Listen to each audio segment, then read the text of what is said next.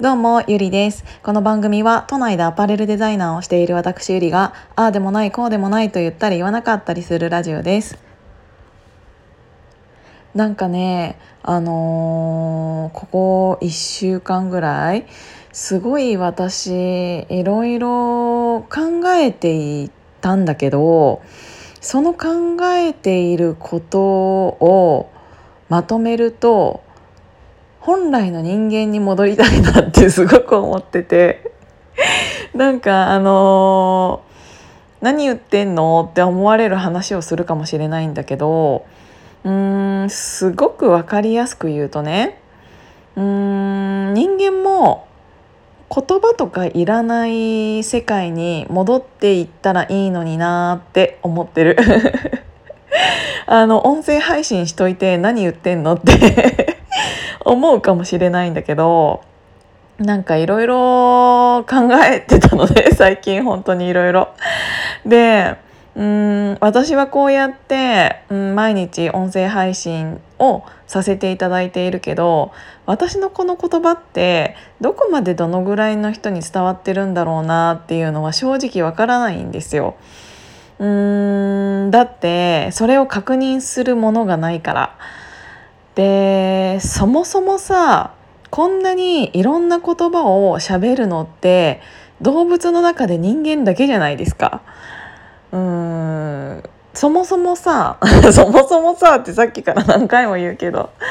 あのー、4足歩行から2足歩行になってで何か自分の気持ちを伝えたい。この思いを伝えたい。この考えを伝えたいっていう最初はうーん言葉なんてなくて。決められた言葉なんてなくて自分のこの思いをどうしたら相手周りに伝えることができるかっていうのを少しずつ言葉にしていったのが人間じゃないですか。で共通言語というものをうーんが生まれて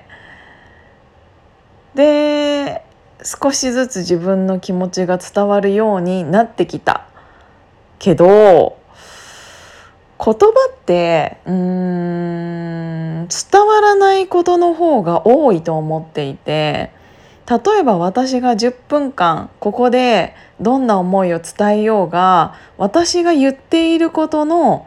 うんと20%伝わればいい方だと思ってるんですよ。なんなら私のうん頭の中にあるもの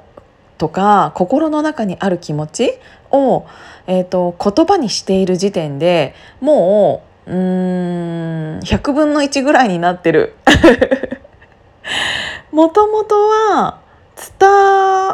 言葉じゃなくても伝わるものっていうのがあったはずなのにうーん言葉というのが当たり前の世の中になっていて生まれた時からうーん言葉を聞いて覚えるようにさせられてきたからうーんなんか赤ちゃんがね生まれてうーん大人になる過程で言葉を覚えた時点で私人間力は低下していると思ってるんですよ。なぜかというとうん頭にあるもの心にあるもの自分の中にあるものをうん外に出すっていうものの一つに言葉っていうものがあるだけででも今ってさうんそれが当たり前のような世の中になっちゃってるから自分の気持ちや自分の中にあるものを外に出すっていうのが言葉だったりそれを文字にしたりうーん表現したりアートにしたりうーん芸術にしたりまあなんか言ってることが似てきちゃったけど。自分の心を表現するものの一つとしてそれを選んでいるだけでそのうちの一つに言葉があるっていうだけだと思ってるのね。うーんなんかもっと自由でいいのになって最近思うことがあってまあ専門学校とか特にそうかもしれないんだけど私も通っていたけれどもうーんなんだろう自分のこの頭の中にあるものを表現したいと思って最初はそれが絵と絵なのかまあ絵とも呼ばれないようなものなのかわからないけどそれを表現して何かにした時にそれを周りの人がどう読み取ってその人にどう伝わってるかなんて正直わからないけどそれがその自分の何かを伝えるための術の一つだっただけで。で今は学校に行けば文字を教わる言葉を教わる、えーと、絵の描き方を教わる。でその特に絵の描き方なんてぶっちゃけどうだったとしてもいい。だって誰がこっちの方が上手とかこっちの方が下手とかって決めるのがそもそも間違っていると思うしそれって自分の心とかを表現するための一つだったはずなのに誰かがそれをいいとか悪いとか判断する人が出てきてそれをそれを正解とするからなんかそれを正解とした瞬間に他のうんそうじゃないもの当てはまらないものはダメみたいなものになっちゃってるけど本来ってそういうものじゃなかったはずなのにって思うことがすごくたくさんあるからうーん絵ってこうに書くんですよとか自分の気持ちはこういう言葉で表現するんですよとかうーんそれってどれだけ意味のないことなんだろうっていうことを最近すごく思っていて。うーんなんかさ日本語でさ虫の虫の知らせっていうのとかもあるけどあれってうーん昔だったら当たり前に行われていたことなんだろうなってちょっと思うことがあって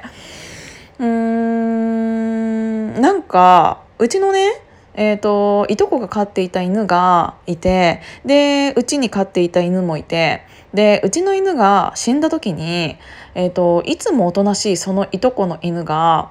うんめちゃくちゃ朝吠えたの。だって後から聞いた話ねでなんでこんなに吠えてるんだろうってその時は思ったんだけどでその犬2匹は仲が良かったのねよく遊んでいてでうちの犬が死んだ時に死んだその瞬間っていうか死んだその時間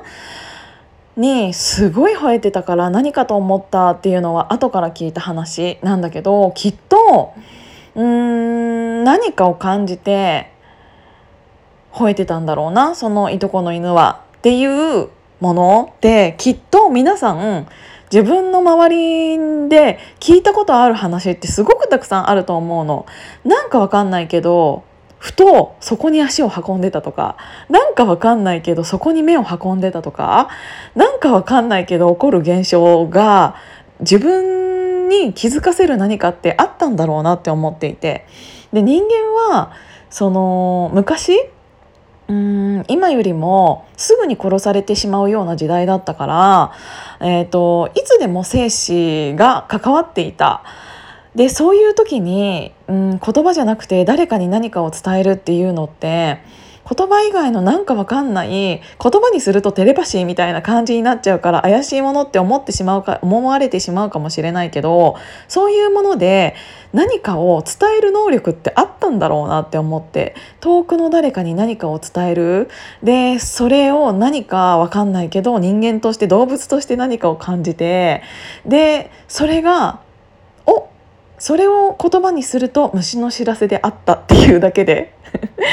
そういうものを伝える力ってあったんじゃないかなっていうのがすごく思う。なんかこれは全部今言葉というものを文字というものを教えられてしまった時代から生きている私のただの家庭家庭というか想像でしかないんだけどそういうものがあったんじゃないかってかもしれないって思うことがめちゃくちゃ面白くて最近。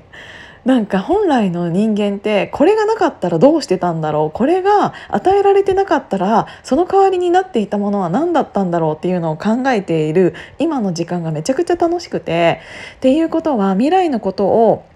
想像するにはやっぱり過去のことを、えーと、勉強したいなって思ってなんか最近たくさん昔の本を読みたいなって思うようになりました。なんかこのワクワクだけでもとりあえず伝わったらいいなと思ってラジオを撮りました。今日も聞いていただいてありがとうございます。じゃあまたね。